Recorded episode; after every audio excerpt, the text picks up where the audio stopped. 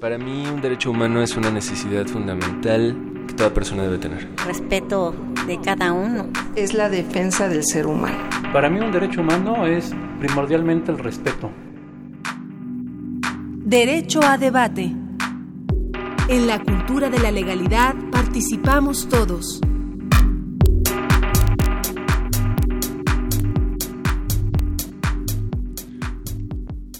Hola, ¿qué tal? Muy buenos días, les habla Diego Guerrero y como cada lunes estamos en su programa Derecho a Debate en la Cultura de la Legalidad, participamos todos.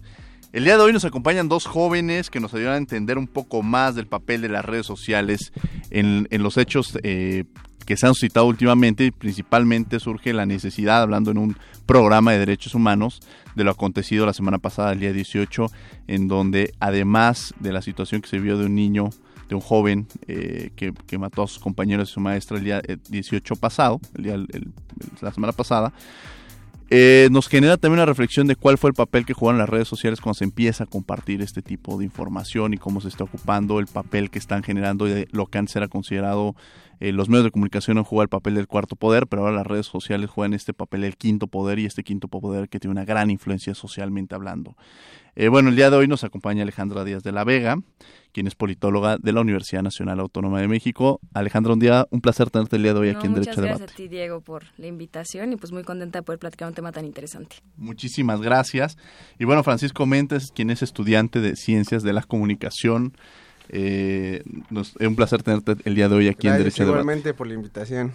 Estar aquí un placer también y pues a ver qué sale, ¿no? No, pues va a estar interesante, además cumpleañero, por cierto, el día de mañana. Muchas felicidades. Ah, adelantados. Eh. Muchas gracias. eh, bueno, eh, antes de iniciar este programa vamos a escuchar tus derechos en breves. ¿Qué pasó a lo largo de la semana en materia de derechos humanos? Escuchemos. Tus derechos en breve.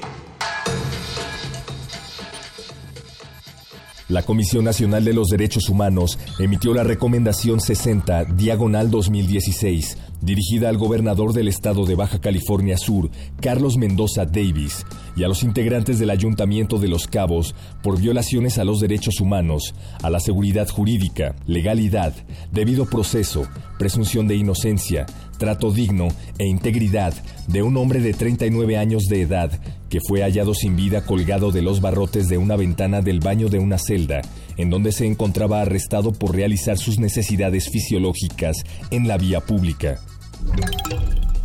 Para denunciar y oponernos a toda expresión de discriminación, exclusión, racismo, xenofobia o que atente contra la dignidad de las personas, las y los defensores de derechos humanos, los organismos nacionales y las instancias internacionales comprometidas con la vigencia de los mismos, debemos alzar la voz, alzar nuestra voz, condenar y no permitir que la indiferencia haga que asumamos como parte de nuestra normalidad un discurso que promueva el menoscabo a los derechos de las personas. Ante la nueva política de Estados Unidos, el Ombudsman Nacional dice no a los muros y llama a oponerse a toda expresión de discriminación, exclusión, racismo, xenofobia o que atente contra la dignidad de las personas.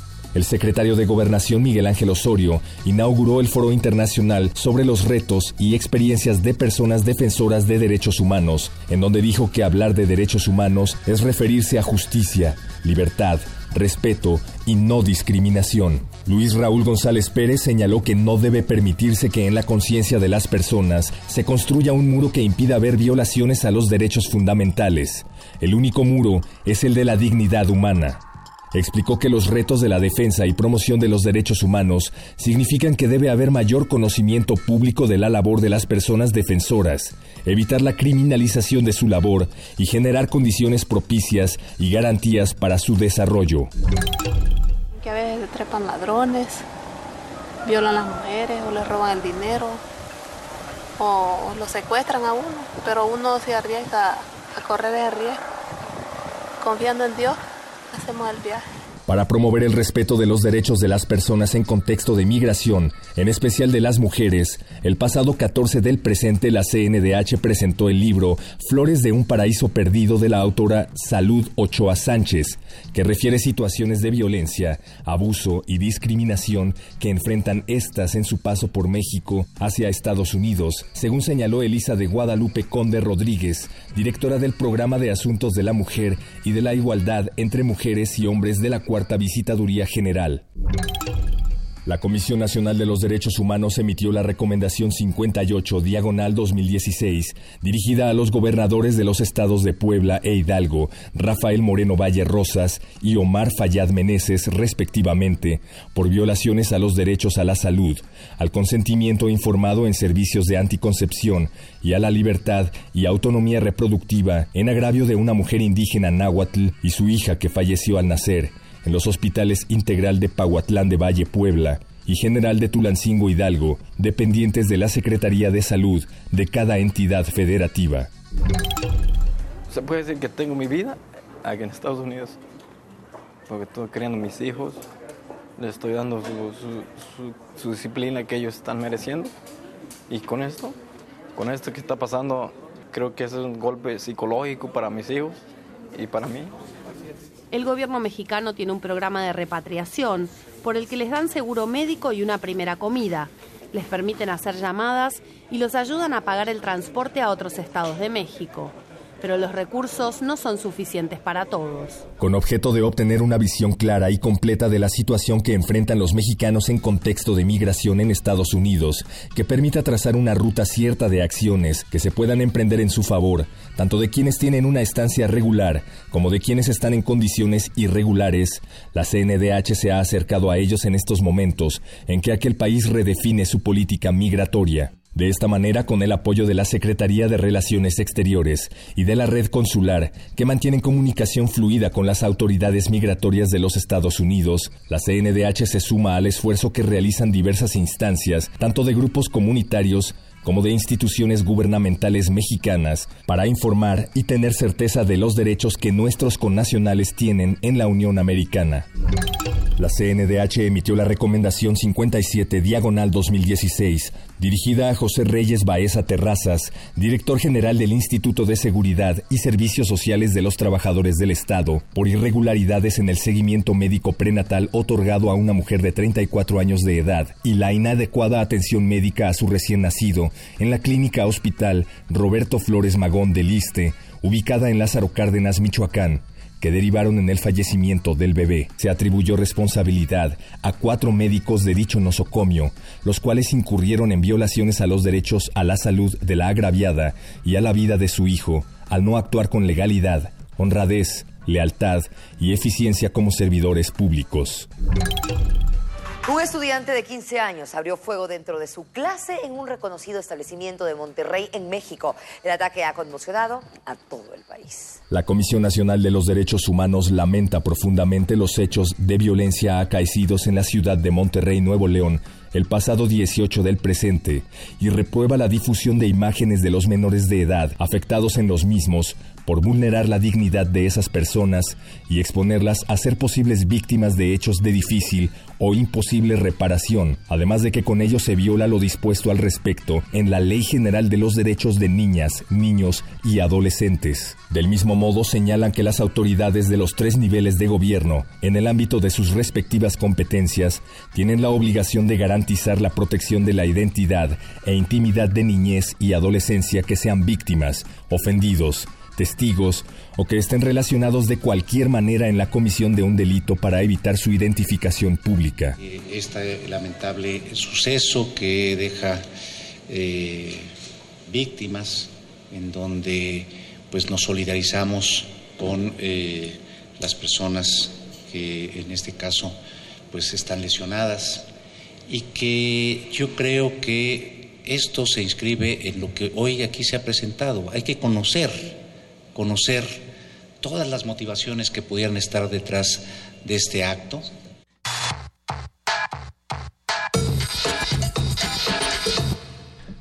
Bien, estamos de regreso en Derecho a Debate en la Cultura de la Legalidad. Participamos todos. Cuando Elena Poniatowska en el año 2015 recibió el doctorado honoris causa por la Universidad Complutense de Madrid, dedicó su discurso precisamente al Internet y a las redes sociales, vistas principalmente, como ella la mencionaba, como una arma de doble filo. En esa ocasión mencionó que sí, efectivamente era una herramienta de difusión y de información, pero que en algunas ocasiones puede ser un factor de afectación para la integridad de una persona o de un grupo. Las redes sociales como Facebook, Twitter han generado un cambio importante en la forma en la que se difunde la información o la desinformación en algunas ocasiones. Ahora todos tenemos la posibilidad de referirnos a un tema en particular e incluso estos medios electrónicos han, rebasado los medios tradicionales como la televisión, la radio y los propios periódicos. Hoy en día son usados por diversos sectores como un medio de difusión personal, grupal, institucional o de algún producto o incluso actores políticos como el caso de hasta el día viernes, quien era el presidente de los Estados Unidos de Norteamérica, Barack Obama, que lo utilizó intensamente en su campaña en el año 2008. El hoy conocido como el quinto poder que ha venido generando terreno frente a los otros poderes, el ejecutivo, el legislativo y judicial y los propios medios de comunicación tradicionales, ha generado un cambio importante y en el cual no existe un filtro o, se han escudado muchas veces en el anonimato. Esto puede generar una percepción errónea en algunas ocasiones, acusaciones falsas en donde los usuarios se vuelven jueces y afectan la imagen de alguna persona o de algún grupo. Podemos mencionar el caso de Alicia Ayala, quien fue bautizada por los medios como Lady Coralina, o la lamentable acción de algunos usuarios que compartieron las imágenes de la terrible desgracia del estudiante que disparó el 18 de enero en contra de su maestra y tres compañeros en la ciudad de Monterrey, Nuevo León, y que usuarios sin medir las consecuencias compartieron en sus redes sociales. Sin, embargo, no todo es malo, también se generan nuevos actores que con sus acciones logran concientizar, como el caso de quien tendremos una llamada en un par de minutos con el maestro Moisés Reyes, quien generó un, un boom con una imagen cargando a un bebé de una alumna, lo que nos permitió entender los retos a los que se enfrentan las estudiantes cuando tienen estas condiciones y el papel que deben de jugar las, en este caso los profesores. Sin embargo, no todo es malo, también debemos concientizarnos en diversos aspectos. En fin, las redes sociales son un medio en donde muchas veces no existe el perdón y el olvido.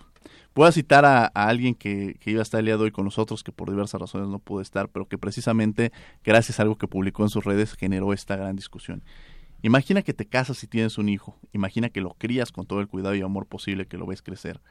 Ahora tu hijo está en el momento preciso en el que empiezas a ver de qué se trata la vida y es tu motor. Un día, como cualquier otro, te levantas y te enteras que lo mataron y que la imagen se esparce por todo el mundo gracias a las redes sociales.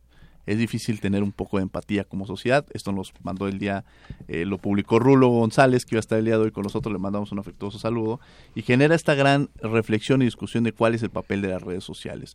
Las redes sociales son un medio, una herramienta que te permite generar discusiones, que te permite generar eh, información. Las personas ya acuden a estos medios para saber qué está aconteciendo en el mundo. Lo que antes podía pasar un día y enterarnos a través de un periódico, hoy al minuto, al segundo lo estamos viendo. Y bueno, Ale, eh, empezaremos contigo a hablar sobre este tema. Ok, muchas gracias Diego. Hola Paco, es un gusto estar aquí con ustedes dos.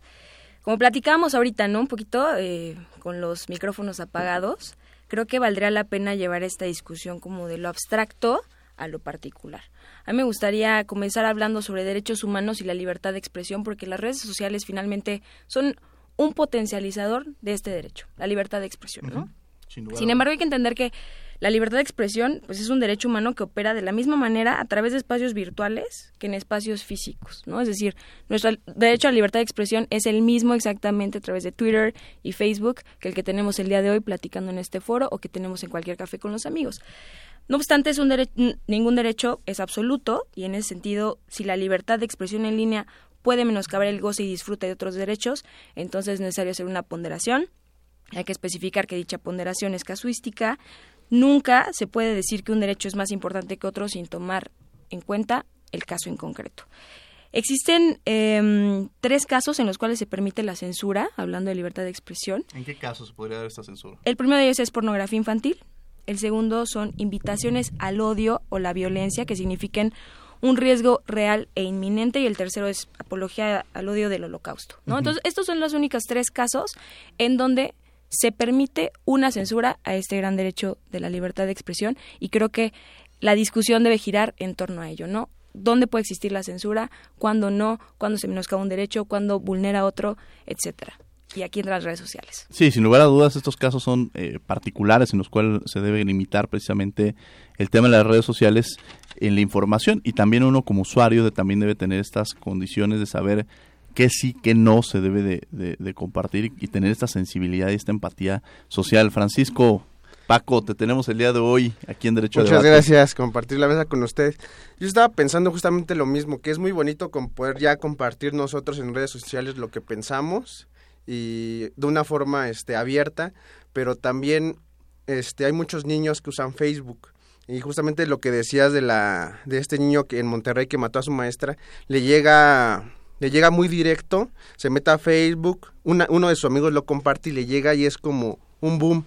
Por ejemplo, en la televisión teníamos como filtros de horarios, ¿no? En la, en la noche pasaban los noticiarios a las 10 con violencia, pero los niños ya se iban como a dormir. Y aquí en las redes sociales lo tenemos como más directo, como que impacta más hacia un niño que de 6 años que tiene ya Facebook, ¿no? Entonces sí se me hace como un impacto fuerte para mí. Claro. Eh, hace rato platicamos este tema de que en muchas ocasiones se genera esta posibilidad de vamos a, limitar qué se, qué se difunde y quién no. Y precisamente entramos a esta discusión de decir quién podría generar esta limitante, ¿no? O sea, porque al final de cuentas caeríamos en un nuevo, una nueva herramienta que son las redes sociales, pero si alguien se dedicara a determinar qué sí y qué no, pues caeríamos en lo mismo que es limitar la censura de la, propia libertad de expresión. Claro, mira, yo pienso que el principal error que cometemos en este sentido es seguir viendo y hablando de las redes sociales como algo muy novedoso, algo que todavía nos da un poquito de miedo discutir, cuando es la nueva forma en que nos comunicamos y punto. En su momento sucedió con la televisión, con el radio, etcétera. Las redes sociales es la nueva manera en que nos comunicamos, en que consumimos contenidos y tenemos que empezar a pensar maneras más inteligentes de utilizarlas. Creo que en el tema de los contenidos tratamos este rollo, ¿no? Del fake news como Facebook, por ejemplo, pueda o no filtrar la información que considere falsa y cómo nosotros como usuarios no, estamos considerando o no hemos puesto en la mesa del debate la imparcialidad de la información que vamos a recibir.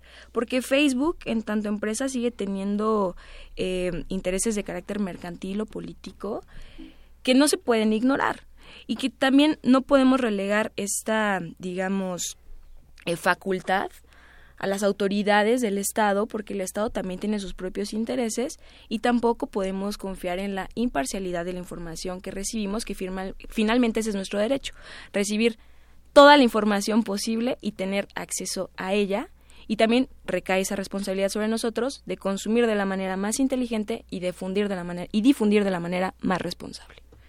Sin lugar a dudas, pero se vuelve también complejo en esta parte de bien lo dices Alejandra, de esta eh, conciencia que debemos de tener para, para el usuario.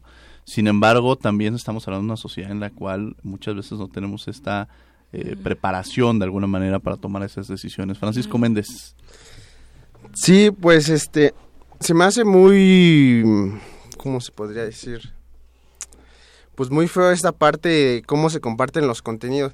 Tendríamos que, es que muchas veces, como dicen, es como el interés de Facebook comparten la noticia, el, el clickbait, este famoso, que son las noticias falsas, em, y esos mismos le pagan a Facebook para, para que siga apareciendo su noticia en, en Facebook. Entonces le siguen apareciendo, apareciendo a las personas la noticia falsa, la noticia falsa, y sí necesitamos un filtro para, para saber este para que gente misma de Facebook vaya retirando esas noticias y no le llegue a cualquier persona.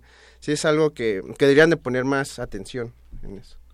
Eh, se vuelve el tema complejo precisamente a raíz de eso, de quién sería el que generaría esta, esta limitante. Voy a poner un ejemplo que, que, tiene que ver con esta parte de la censura. Hace un par de meses estaban discutiendo en la Cámara de Diputados sobre el tema de las narcoseries. ¿no? Elía Limón presentó la iniciativa y decía que las narcoseries se tendrían que ir después de las 12 de la noche porque generaban que la ciudadanía eh, o que la sociedad en su conjunto viera como una opción ser narcotraficante y que generaba un, una, un pensamiento diferente. Como una opción de vida, de alguna manera, porque el actor siempre salía con dinero, con mujeres, o sea, una, una oportunidad de vida diferente que podía ser atractiva. Sin embargo, eh, la primera cuestionamiento, cuando yo estaba viendo eso y una serie de reflexiones decían, pues tendríamos que limitar todo que sea en televisión. Sí, claro. O sea, vamos a empezar por las telenovelas, donde ponen a la, a la mujer que está en unas condiciones y que de pronto encuentra a su príncipe azul. Entonces, a raíz de las telenovelas tú estás generando la posibilidad de que se genere ese estilo de vida. Es decir, la televisión podríamos encontrar muchas limitantes, de- depende con el cristal con el que se vea. Y yo creo que precisamente recae en encontrar esta ciencia o esta sensibilidad por parte de quien lo estamos viendo y también que entienden las autoridades de que, de que o sea, es decir, no por, por limitar, o sea, no por limitar las narcoseries se va a disminuir o es un factor que esté generando que se disminuya el interés por participar en este tipo de acciones. No es, o sea, es, es querer encontrar otros campos en los cuales tienen otras problemáticas y otras raíces, ¿no? Entonces creo que limitar siempre va a generar una problemática grave y compleja, ¿no? Alejandra. Fíjate, eh, eso me lleva a pensar, en el caso muy específico de lo que sucedió, el hecho tan lamentable en Monterrey, ¿cómo se llevó o se, des- se desvió la problemática real hacia el uso de las redes sociales? Es decir, lo que sucedió, esta desgracia en la secundaria, un adolescente matando a otros adolescentes, a una maestra, bueno, más bien eh, violentándolos, eh, no se trata de cuánto afectan las redes sociales o los videojuegos o la televisión. O sea, creo que ahí no nos hemos atrevido a hacer las preguntas que realmente cuesta trabajo responder, ¿no? O cómo sea, llegó el arma al Exacto, niño, esa es la primera ¿Cómo- que traigo que notada. ¿Cómo un niño tiene un arma? ¿Y cómo pudo pasar desapercibido su comportamiento, lo que sentía, lo que pensaba? La frialdad con que comete el acto. O sea, creo que esas son las preguntas difíciles de responder que por eso yo desde el inicio fijé aquí la postura, las redes sociales simplemente nos permiten potencializar, ese, o sea, es, es un potencializador de comunicación, de comunicación de lo que de fondo estamos pensando y sintiendo y creyendo. Es decir, no modifican lo que estamos consumiendo de alguna manera sí influye, pero no modifica los valores subyacentes de nuestra sociedad. Y al contrario, yo lo tomaría como algo positivo el poder saber realmente cómo están pensando los otros y realmente qué tenemos que hacer al respecto, ¿no? O sea, las redes sociales no como ese medio, híjole, es que porque mi hijo está en Facebook, ya vio la foto de los niños, eh, ¿sí me explicó? O sea, no se trata de eso. Se trata más bien de por qué sucedió lo que sucedió y si está en redes sociales es porque es otro medio de comunicación que tiene mucho más alcance porque como ya te había dicho, se vulgarizó, es popular, cualquiera tiene acceso. Entonces, eso modifica la manera en que interactuamos, pero de fondo sigue siendo el mismo, la misma problemática de violencia, de falta de educación, etcétera. Sí, sin lugar a dudas, eh, visto desde la parte, repito, del usuario, pero también de las víctimas. Es decir, la Ley General de Atención a Víctimas, en su artículo 7, 18, 22, en la propia ley establece esta necesidad de proteger en un momento dado y garantizar la integridad de la víctima en un momento dado. También la ley para la protección de las niñas, niños y adolescentes. Es decir, en la medida en la que se, se revictimizó, decirlo de esa manera, es eh, sufren eh, la pérdida de la vida de estos menores y todavía la- las víctimas que también son los padres de familia directos un momento dado al ver las imágenes de sus hijos que, es- que, repetir constantemente esta escena pues también genera un, un sen- un, eh, una lamentable imagen de lo que pueda generar o sea un- una, un- una afectación directa de alguna manera. Francisco Méndez. Sí, también podemos ver ese lado de, de los familiares, ¿no? Por ejemplo, digo mucho los niños que, lo llegan a ver en Facebook, pero también a los familiares de, pues, de la maestra y de los alumnos les llega a afectar. Es como una, como una falta de respeto que la gente empieza a compartir ese tipo de contenido y que Facebook, como decimos, debería de tomar más atención en esto, porque ya, bueno, yo lo vi dos, tres personas que lo llegaron a compartir y a lo mejor yo digo, ah, no, pues qué feo, pero la gente, o sea, la- las, los padres de, de estos niños, pues sí deberían de sentir como pues un dolor, ¿no? Que lo que se ve reflejado en, en las redes sociales. Mira, yo me sumé a, es- a este grupo de gente que pidió a través de redes sociales que no difundieran las imágenes, porque también es parte de, de esa eh, corresponsabilidad que debe existir en nuestra sociedad, reconocer al otro, ¿no? Cuidar a, la- las víctimas, a los familiares.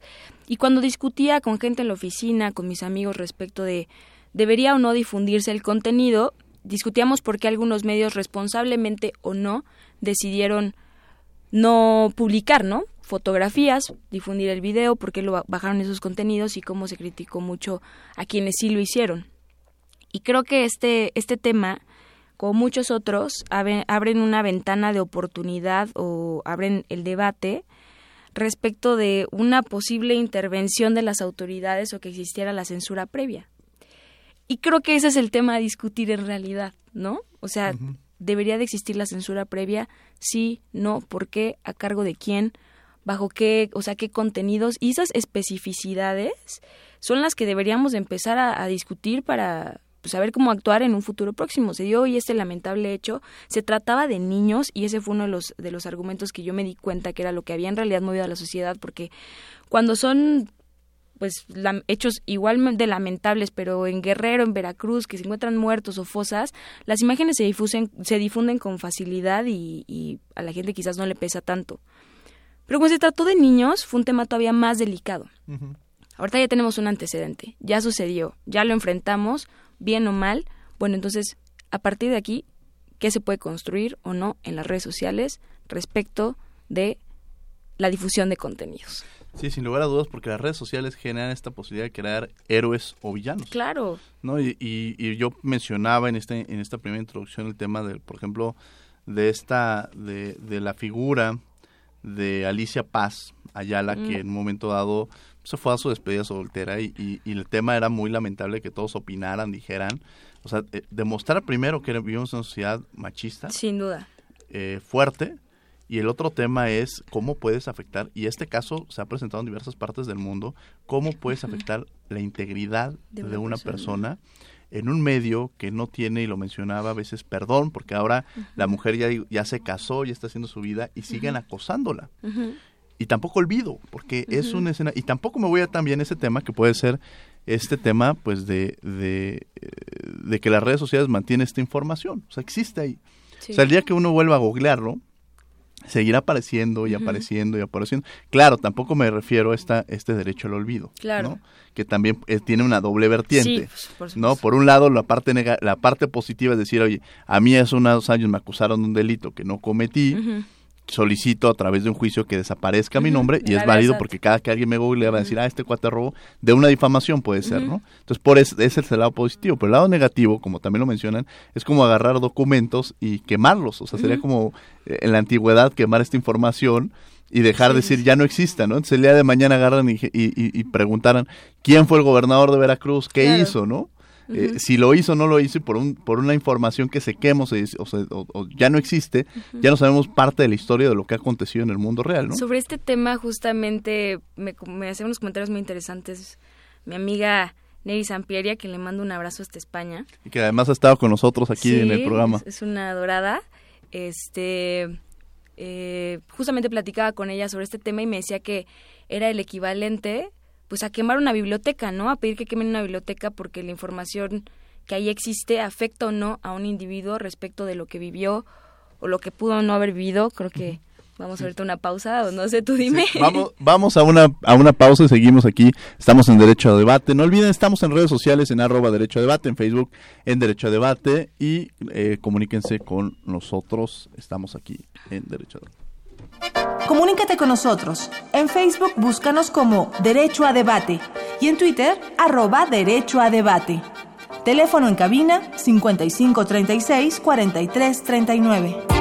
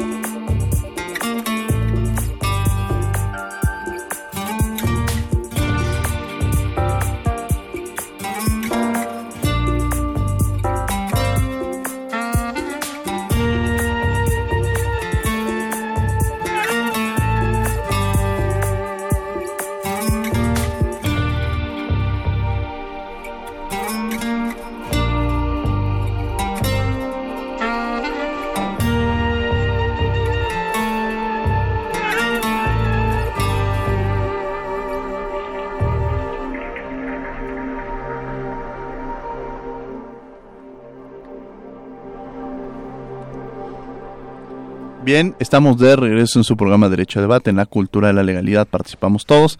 El día de hoy estamos hablando sobre el papel que juegan las redes sociales, eh, cuál es su, eh, su influencia en los medios de, de comunicación, entendido esto como un quinto poder que cada vez genera más, más, este, más mayor, una mayor influencia que incluso los propios medios de comunicación tradicionales. Eh, y bueno, el día de hoy me acompañan en el programa este Francisco Méndez, Francisco que estábamos hablando aquí en el programa y Alejandra Díaz. Alejandra, estábamos contigo antes de irnos a un corte y estamos platicando sobre este precisamente este derecho al olvido, sobre esta sobre esta situación que platicabas con una querida amiga también de este programa, Agnes. Sí. Pues bueno, justamente, y retomo un poquito la idea, ella me decía que este derecho al olvido, que finalmente Google o cualquier otro tipo de buscador en línea son eh, o representan más bien ordenadores de información, ¿no? No es necesariamente que ellos estén generando los contenidos, sino que son ordenadores de información de sucesos relevantes o no, Claro. y que solicitar que se elimine esa información finalmente sería el equivalente a pedir que se arrancaran páginas de un libro o que se quemara una biblioteca porque existe información sobre determinada institución, persona, que no debe ser sabida por algún motivo, ¿no? O sea, que en un juicio se discuta. Entonces, sí, creo que como todos los temas tienen dos caras. A mí me gustaría regresar un poquito a este tema sobre eh, eh, fake news, o sea, todas las vertientes que tiene la posibilidad de difundir lo que tú quieras, de consumir lo que está disponible, esta gran cartera, ¿no? De contenidos que tienen las redes sociales. Me gustaría dar unos datos generales. El, acceso a redes sociales es la principal actividad online por encima de enviar y recibir mails. Eh, y las redes sociales que más se utilizan en orden de importancia son Facebook, WhatsApp, YouTube, Twitter. Eh, al menos en promedio los internautas están inscritos en cinco redes sociales. Entonces, volviendo, ¿no? Reforzando un poquito la idea de que es nuestra nueva forma de comunicación. Y me gustaría volver, una vez dicho esto, a cómo, si ya estamos inmersos en esta nueva dinámica de comunicación, qué es lo que vamos a difundir, cómo lo vamos a difundir, qué es lo que vamos a consumir y cuáles son las responsabilidades que tenemos también como usuarios sobre los conteni- contenidos que difundimos y que eh, consumimos ¿no? en redes sociales. Sin lugar a dudas. Francisco Méndez. Este, justamente estaba escuchando lo del olvido porque somos muy, ahora es que somos muy buenos por olvidar lo bueno, porque con el año pasado igual se puso muy de moda esta ley de matemáticas, ¿no? Que, bueno, ganó un premio y tal, y bueno, hasta la, hasta la molestaban, Ma- igual, este, ya se les olvidó, se, se les olvida lo bueno y pero ley- esa bueno Rubí este la ley de 100 pesos como que siguen en bueno no, no tan presentes pero pues lo recordamos no si miramos hacia atrás en, redes 100 sociales pesos, sí. miramos a, a al FUA y, y todo eso y, y lo importante es, es lo que deberíamos de recordar no lo que se debería de quedar presente en nuestras cabezas y no todos estos personajes Y creo que, creo que esto justamente habla mucho, lo que decíamos hace rato, ¿no? Habla mucho de quiénes somos como sociedad, o sea, realmente qué estamos consumiendo, qué estamos difundiendo. La, o sea, Lady 100 pesos, ¿no? Rubí, son un fenómeno para nosotros, Lady Wu, y entonces aprovechan otras marcas y hacen promoción y las redes sociales ya son esa nueva manera, esa nueva arena donde está, donde se posan nuestros intereses, o sea, donde donde realmente difundimos quiénes somos y qué es lo que queremos, consumimos eso, pero también existe la otra cara donde nos vamos a temas mucho más severos cuando ya se trata de acoso sexual, cuando se, tra- se trata de amenazas a, a- a- a la vida de otras personas. Comentábamos el caso de Héctor de Mauleón, que de hecho ha publicado columnas en el Universal donde apunta que ha recibido amenazas a través de Twitter, como levantó la denuncia, la policía cibernética descubre quién es, empiezan a hacer, bueno, las investigaciones y entonces ahí vemos un caso en donde la libertad de expresión y el uso de las redes sociales está vulnerando el derecho de otra persona. O sea, ese me parece un caso muy específico en donde sí se puede observar como, pero vuelvo a lo mismo, la red social, Twitter, es solamente el medio a través del- del cual están vulnerando el derecho de otro. Claro, y escudándose en algo que, que es, la, que es en el anonimato, ¿no? Claro. O sea, a nosotros nos tocó incluso hace poco que estuvimos viendo eh, el tema del programa del, del propio Lorenzo Corda, tuvimos una gran difusión en redes sociales. Y había muchas cuentas, y, y lo dije abiertamente, eh, que opinaban ciertas cosas a favor y en contra, creo que es, hay que entenderlo en ese sentido, pero muchas que habían surgido dos, tres días antes, ¿no? Y que se habían abierto dos días antes, que es lo que platicaba yo incluso con mi productora, y le decía, ahí pierde un poco de legitimidad de entender en este anonimato y además el, el, el antecedente que tiene, saber que muchas veces podrían ser mil cuentas a favor, como lo llegan a ocupar, que ni existen los famosos bots, ¿no? Sí, no, sin duda. Y cuando te dedicas a redes sociales, yo me dedico a eso. Eh, una de las cosas que más nos da orgullo en la cuenta que nosotros manejamos es que cada seguidor que obtenemos es orgánico. Es decir, privilegiamos los contenidos, los bots para que hagan este tipo de campañas negras eh, o campañas positivas en favor de alguien. Pero es otro fenómeno, o sea, creo que es otro de los fenómenos que, que trae consigo, ¿no? Esta nueva forma de comunicarnos, esta nueva forma de expresarnos pero que también tiene consecuencias negativas en términos de otro ejemplo muy grave, acoso sexual. Cuando le sucedió a esta periodista extranjera eh, que sufrió abuso en la Condesa, lo denuncia, lo hace público y entonces cientos de cuentas, no podemos decir de personas porque justamente como están inscritas en el anonimato, no podemos saber si es una persona como el caso de Héctor de Mauleón, que se demostró que era un individuo con varias cuentas utilizando TweetDeck, que es una herramienta para poder manejar varias cuentas al mismo tiempo y ver lo que pasa en tiempo real con todas esas cuentas. Eh, una persona emitiendo mensajes de odio, eh, de amenaza a una persona. Lo mismo sucedió con esta periodista que empezó a recibir amenazas que vulneraban su integridad y bueno, fue un fenómeno, prefirió irse de México. Entonces, volvemos al centro de la discusión, quiénes somos como sociedad, qué estamos haciendo con las redes sociales y hasta dónde podemos utilizarlas. Sí, sin lugar a dudas también eh, hay que entender eso, que son un reflejo de nosotros como sociedad. Eh, platicaba yo también al inicio del programa que también ha habido estos casos, y lo decía ahorita Alejandra muy cierto, el hecho de que ahora la publicidad se hace a raíz de lo que pasa en las redes sociales, Sí. ¿no?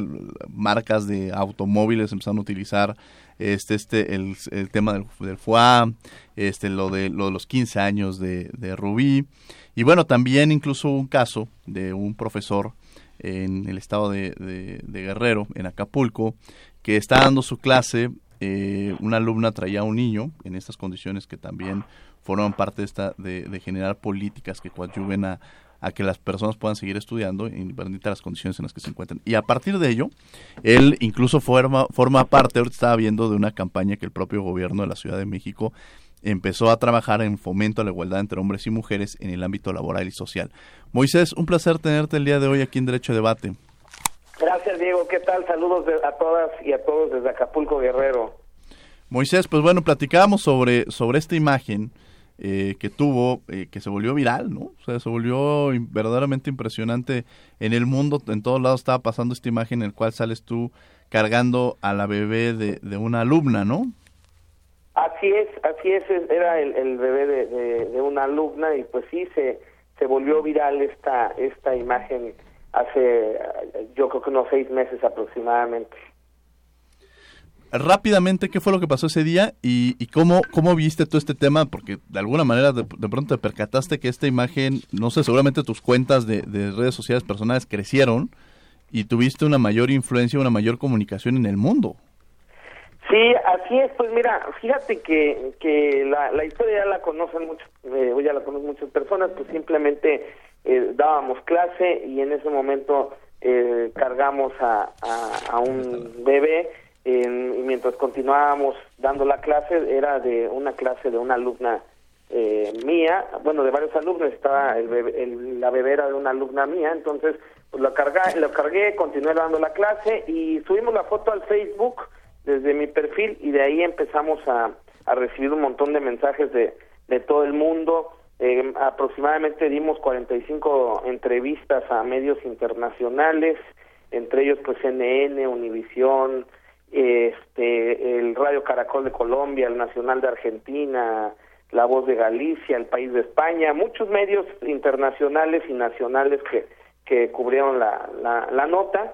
Y entonces eh, pues finalmente en esta última parte que tú decías pues fue eh, las mis redes sociales incrementaron la gente me empezó a escribir de todo el mundo recibimos más de 1500 mensajes en mi cuenta de Facebook de, de varias personas de todos los continentes hasta en otros idiomas y, y bueno, fue un momento, como ustedes estaban platicando hace un momento, eh, fue un proceso en el que pues todo el mundo eh, escribía, todo el mundo hablaba del tema y después eh, incluso había personas cercanas a, a, mí que no sabían que era yo la, la persona que estaba en la foto, ¿no? Eh, que me decían, oye, ¿ya viste al maestro este que salió en las redes sociales? Le decía, ah, pues soy yo, y algunos no, no lo podían creer o incluso este familiares de otros amigos que también no sabían que era yo y que estaban compartiendo el perfil y esto habla pues de la importancia que, que tienen las redes sociales, ¿no? Ahora, yo decía al inicio del programa que en el Internet no hay eh, perdón ni olvido. Sin embargo, también es, un, es algo coyuntural. O sea, eh, pasó esta información. ¿Qué pasa? Des, o sea, ¿qué, es, qué, ¿qué generar después? Por ejemplo, veo que, eh, y platicaba yo ahorita, está, tengo aquí en la, en la imagen de la computadora, esta campaña que, que hizo el gobierno de la Ciudad de México, de la Secretaría de Fomento y el Empleo. Es decir, ocupar esta imagen como algo positivo. ¿Cómo surge esta, esta invitación?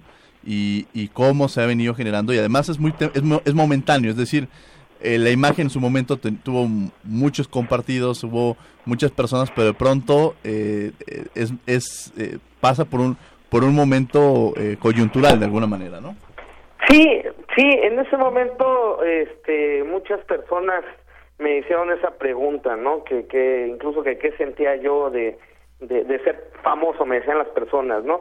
Yo, yo les decía que esa, eh, digámosla entre comillas, esa fama pues era momentánea, porque finalmente uno regresa nuevamente a la cotidianidad, finalmente eh, yo este aquí en Acapulco pues este también salgo en temas jurídicos en algunos espacios eh, de radiodifusión y televisivos, entonces eh, finalmente re, re, los medios que me que me dan que me dan cobertura normalmente pues me daban cobertura también de, de ese tema. Y la invitación de la Ciudad de México viene en base a eso me hablan por teléfono y me piden el, el apoyo. Este fue totalmente gratuito no recibí nada a cambio. Te puedo decir que que no me dieron ni un llavero ni nada de, de eso y lo digo con mucha alegría y con mucho orgullo porque desgraciadamente mucha gente eh, ocupa las redes sociales para pues para un tema mercantil, ¿no? Para un tema, pues ya vimos lo de Rubí que que tuvo le pagaron la fiesta prácticamente, lo de un, una lady no no recuerdo el nombre que le dieron un vehículo. Entonces, eh, yo te puedo decir que, que a mí no no recibí ni un peso de de este de esta situación, al contrario, fuimos a dar algunas entrevistas, salimos, hicimos algunas cosas con recursos propios, ¿no? Entonces, eh, tomamos esa decisión mi esposa y yo y la gente cercana a mí de, de no de no mercantilizar esto por lo mismo noble de lo que por la misma nobleza de la fotografía no entonces por ahí algunas personas suspicaces pues me reclamaron y, y dijeron que yo había ocupado esta cuestión con con fines económicos lo cual nunca sucedió, nunca recibí ni un peso por ninguna de las entrevistas, ni siquiera una comida, vaya. y este, así es y por el tema pues político no que me decían que también mucha gente que, que lo iba yo a, a, a utilizar para algún tema político electoral para darme difusión. Yo les decía miren finalmente yo vivo aquí en la ciudad de Acapulco la campaña fue en la Ciudad de México en el, si yo quisiera eh, en algún momento participar en algún tema electoral pues tendría que ser por la ciudad donde vivo que es Acapulco no por la Ciudad de México entonces no no hay tal, ¿no? Entonces, sí, siempre algunas personas tratan de desvirtuar esta esta situación eh, y también nada más quisiera yo comentarles a la mesa algo algo importante que quiero poner eh, eh, ahora sí so, en, en este espacio de lo que ustedes platicaban. Finalmente es muy importante que la persona o las personas que, que sufren este proceso, que llevan a cabo este proceso de, de viralización, eh, que lo veamos como, como una, una cuestión de que finalmente la foto o el video, de, de acuerdo al Lady o al Lord que se vuelve viral, dice muchas cosas, pero su entorno real, la personalidad de la persona, eh, hay que también comprenderla mucho, ¿no?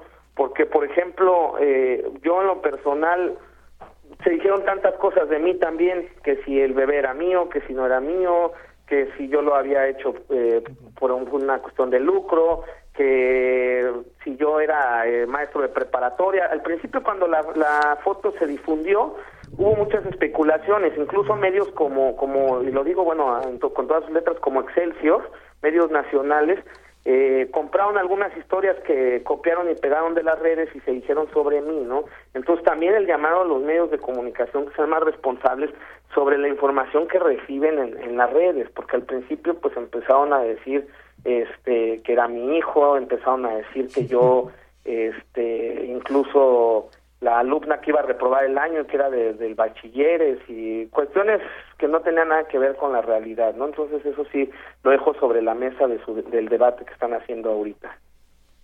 Pues muchas gracias. Tienes, es, un, es una reflexión que deja sobre la mesa, eh, mi querido Moisés. Te mando un afectuoso saludo y de verdad un placer, un placer tenerte el día de hoy aquí en los micrófonos de Derecho a Debate sobre el tema que estamos tratando el día de hoy. Te mando un abrazo muy, cariñoso. Muchas gracias a ti, a la mesa de debate. Los saludo a todas y a todos. ¿eh? Muchas gracias.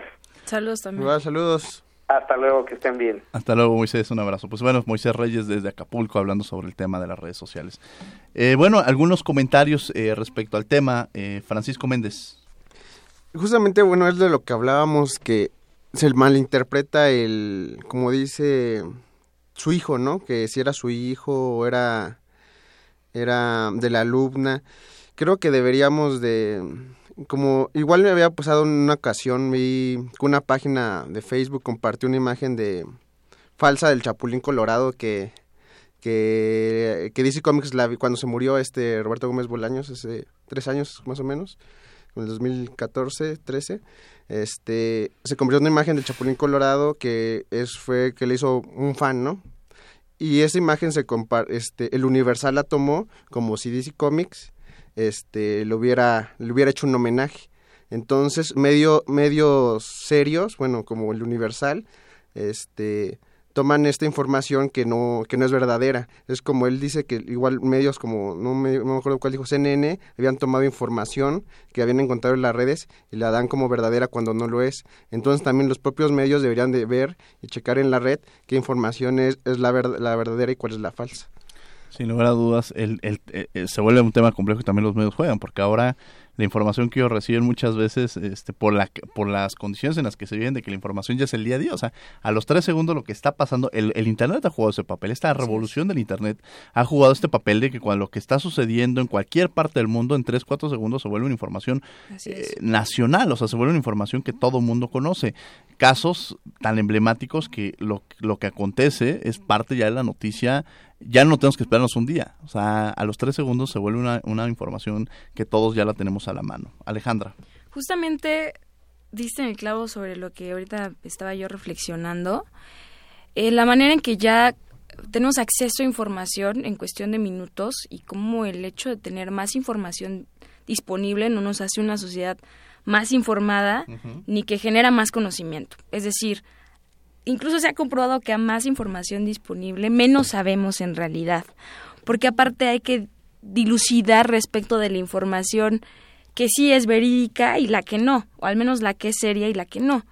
Y aquí también viene un poquito de la mercantilización de la información, de la mercantilización de la política y de la mercantilización incluso de la vida cotidiana, ¿no? Como estos fenómenos de Lady Wu, que, eh, perdón, eh, Lady 100 pesos, que de fondo estaba mostrando un proceso de corrupción.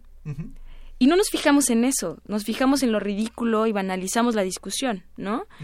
Entonces, eh, pienso que eso refleja un poquito cómo la sociedad actual quiere información más rápido, pero tampoco la quiere consumir del todo. Por eso también los medios de comunicación están banalizando un poco incluso sus, sus eh, los eh, balazos que ponen en, en, en, los periódicos o que transmiten a través de las redes sociales para hacerlo más atractivo, para recibir más clics. Hace poco dejé de seguir un medio de comunicación, voy a omitir cuál es, porque de verdad era un medio serio, o, o al menos era un portal que estaba en, en redes sociales, que había comenzado muy bien, era una muy buena iniciativa, y que después ya ponía notas del tipo Araceli Arámbula tiene un fantasma atrás en esta foto, mírala, ¿no? o sea, y eso es lo que, pero finalmente lo hace el medio, o sea, el, medio se hace respecto del público, respecto del mercado. Y es que eso hace que recibas más clics. Es la mercantilización, ¿no? La, la, mercantilización del conocimiento, de la política, de la vida cotidiana, y pues es un fenómeno preocupante. No, y al final todos tenemos, incluso los propios medios de comunicación han pedido que se vuelven todos reporteros. Con un celular ya puedes tener información para, para informar de lo que sea. Incluso ha, habido actores como este los supercívicos, por ejemplo, ¿no? Que, que evidencian o el, el propio este city manager que, que de la delegación Miguel Hidalgo anterior city manager que ahorita está haciendo otro otro papel este que lo que que lo que hacen es empezar a, difundir lo que está pasando en la sociedad.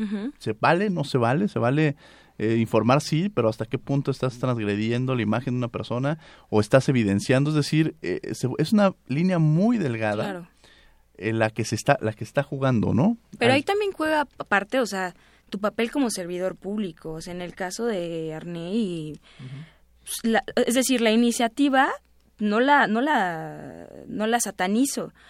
De hecho, es, es, es preferible que las autoridades y estén utilizando redes sociales para comunicar su labor pero el hecho de difundir la imagen de otra persona sin su consentimiento, es decir, aquí y aquí me gustaría empezar a cerrar un poquito la pinza sobre los temas a discutir en, torno a las redes sociales, que es sí las redes sociales son herramientas potencializadoras de este derecho humano que es la libertad de expresión, pero vienen dos discusiones, ¿no? La primera, ¿cómo puede o no afectar la libertad de otro, los derechos de otro, la integridad de otro?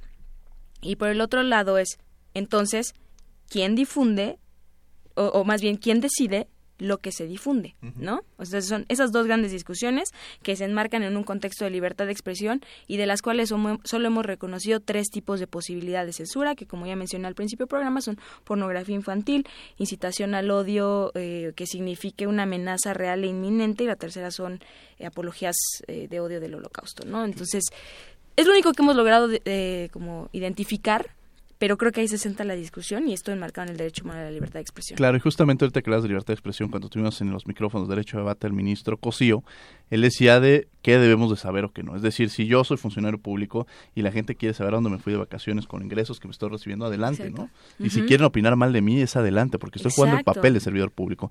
En cambio, si la señora que trabaja en su casa se decide irse de vacaciones, no tiene por qué informarle a nadie quién está, qué, eh, qué, está haciendo, ¿no? E igual el caso de los profesores, de los académicos. Si los alumnos quieren decir, no estoy de acuerdo, estamos jugando ese papel en el cual pueden opinar y decir lo que quieran. En cambio, Caso contrario sería cualquier otra persona que realiza su vida cotidiana de forma particular. En fin, el tema nos da para mucho. Desafortunadamente se nos están acabando, se está acabando el tiempo del programa del día de hoy.